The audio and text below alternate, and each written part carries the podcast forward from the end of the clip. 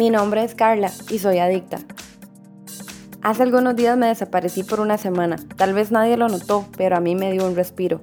Y no me fui a ninguna parte. Estuve en mi casa y todos los días fui a trabajar, pero durante esos días evité entrar a las redes sociales y desintoxicarme de ellas.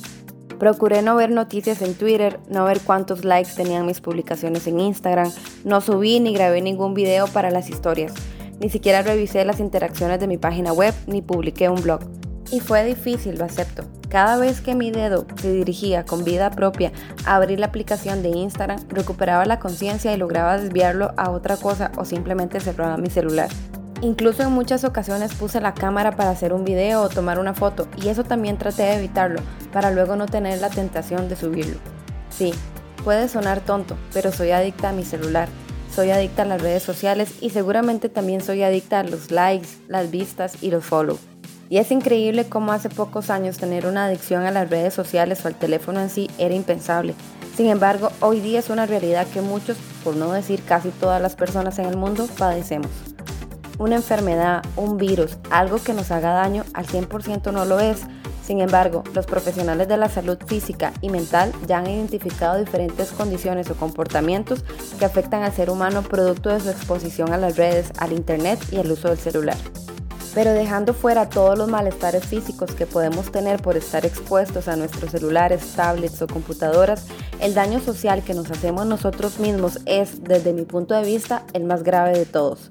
Durante una semana decidí desintoxicarme de tanta información, de tanto COVID, de tantas noticias malas, de las noticias tristes, de políticas ridículas o de nuevos impuestos que lo único que hacen es desanimar mi espíritu emprendedor. Decidí dejar de sentirme mal, frustrada y hasta fracasada en las cosas que hago.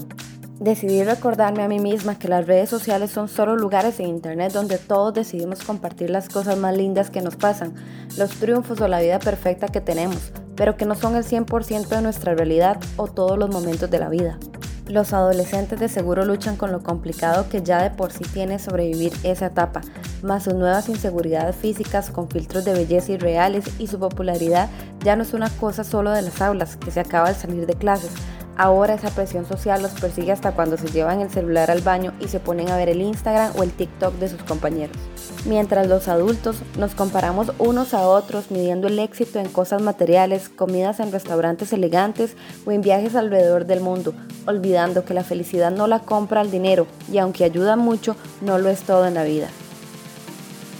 El Internet y las redes sociales llegaron para quedarse y seguir evolucionando. No son malas, nos dan muchas risas y nos conectan con personas lejanas, pero si no sabemos controlarnos a nosotros mismos e identificar los momentos en los que necesitamos desconectarnos para vivir la vida real, nos vamos a perder lo más importante en nuestras vidas por estar viendo las vidas de los demás.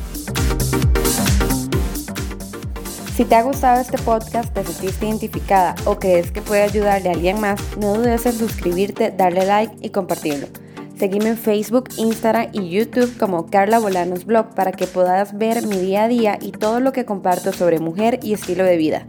Gracias y nos escuchamos la otra semana. Un abrazo.